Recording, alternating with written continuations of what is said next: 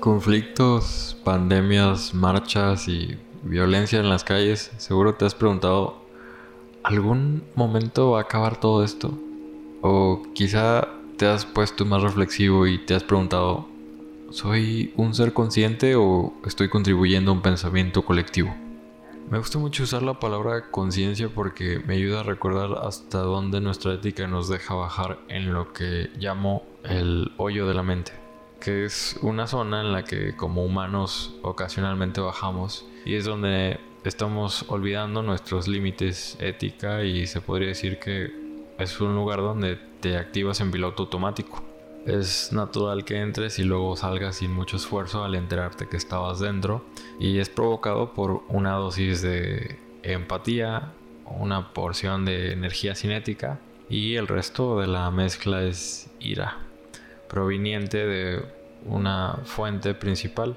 Dicho esto, es un lugar donde estás haciendo daño a tu entorno y a ti mismo. Ocasionalmente comparto y celebro el éxito de la humanidad. Sé que es una tarea bien difícil y es por eso que las personas correctas se encargan de esos temas. Pero debo admitir que un 80% de las veces me considero una persona escéptica sobre estas noticias increíbles de cómo el mundo mejora y se expande, o cómo arde en desastre y pérdidas humanas. Una vez mi papá me contó cómo a él y sus amigos les gustaba irse de camping a los cerros y zonas elevadas de mi región natal. Eh, les gustaba la aventura y además pues eran jóvenes enérgicos que estaban pues en búsqueda de experiencias asombrosas como cualquier joven a esa edad, ¿no? Me dijo que la primera vez que subí un cerro fue acompañado de cinco amigos, los cuales pues, pues no tenían ni idea de cómo prepararse para, para subir. Ese día mi papá se puso unos Converse nuevos, negros de charol, con agujetas blancas y llevaba pues una mochila llena de comida y botellas con agua. No sabían absolutamente nada, pero pues esa experiencia iba a ser como clave como para encontrar un éxito interior más adelante. Llegando al lugar, él y sus amigos subieron lento pero seguro el cerro que se llamaba La Cacharamba. Un arduo viaje de película, una travesía de 7 horas cuesta arriba, lleno de caminos peligrosos, inclinados, rodeado de piedras filosas y bueno, un clima de ese entonces que llegaba a unos 26 grados Celsius como máximo, o sea, es una chulada para ese entonces, y hoy en día pues llegamos casi 40 grados en un día normal. Pero bueno, en algún punto se toparon con dos caminos. Uno era pedregoso y el otro era lleno de vegetación.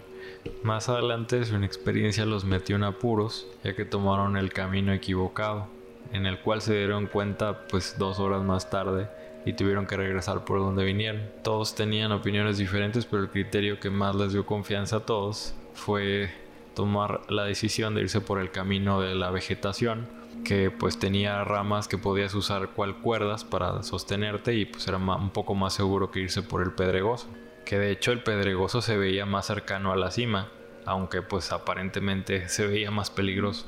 Y bueno, al final mi papá y dos de sus amigos pues querían irse por el pedregoso y la mitad del grupo quería irse por las ramas.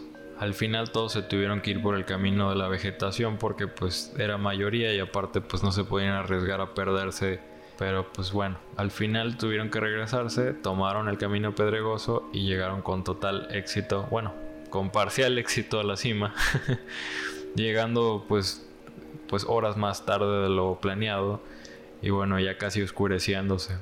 Entonces tuvieron que alzar un campamento en donde se tuvieron que quedar eh, pues, a descansar para la mañana siguiente temprano bajar. Entonces, pues llegando a la falda del cerro y concluyendo ahora sí su travesía bien cansados, pues tomaron un autobús que los llevó a la ciudad de vuelta y pues que es una experiencia que pues lamentablemente dividió al grupo, o sea, como que se pelearon. Claramente pues porque arriesgaron sus vidas tomando un camino equivocado y bueno, hubieron ahí algunos altercados, pero al final con éxito lograron conseguir pues esa experiencia que buscaban pues obtener, ¿no? De jóvenes y bueno, pues mi papá encontró el éxito aprendiendo a discernir en esa ocasión en pues que era lo más lógico. La neta es una anécdota muy chida de escuchar de mi papá con todos los detalles y momentos, pero pues es algo que exclusivamente tengo yo el placer de disfrutar. Por cierto, sus Converse nuevos negros de charol terminaron rotos de madres y amarrados con cintos. Dice que tuvo que pedirles el cinto a dos de sus compañeros para amarrarlo en la suela porque pues se jodieron de la suela, o sea, quedaron inutilizables después de eso. Eso significa que pues bajó lleno de ampollas y raspaduras en los pies. No, hombre, o sea, una experiencia bien cabrona.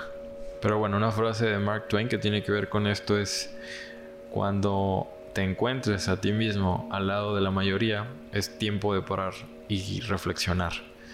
Es decir, para llegar al éxito hay que actuar de un modo diferente a la mayoría. Estar consciente es un micromomento en el que dices, ¿qué rayos estoy haciendo aquí? ¿Realmente pienso igual que todos a mi alrededor? Y ahí es donde tu conciencia se activa y te ayuda a discernir de la manera más lógica y óptima a tus necesidades. Por otro lado, Nicolás Tesla decía, la ignorancia es un motor de guerra.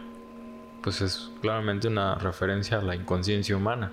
Y bueno, es que no solo ambas frases caben en la anécdota de mi papá, o sea, también caben en nuestra vida cotidiana y en todo lo que ocurre a nuestro alrededor. A fin de cuentas, solo quiero que reflexiones si estás haciendo el bien o si estás destruyendo tu entorno con decisiones inconscientes o colectivas. La ley universal profesa que si uno expresa odio, es odio lo que obtiene de vuelta.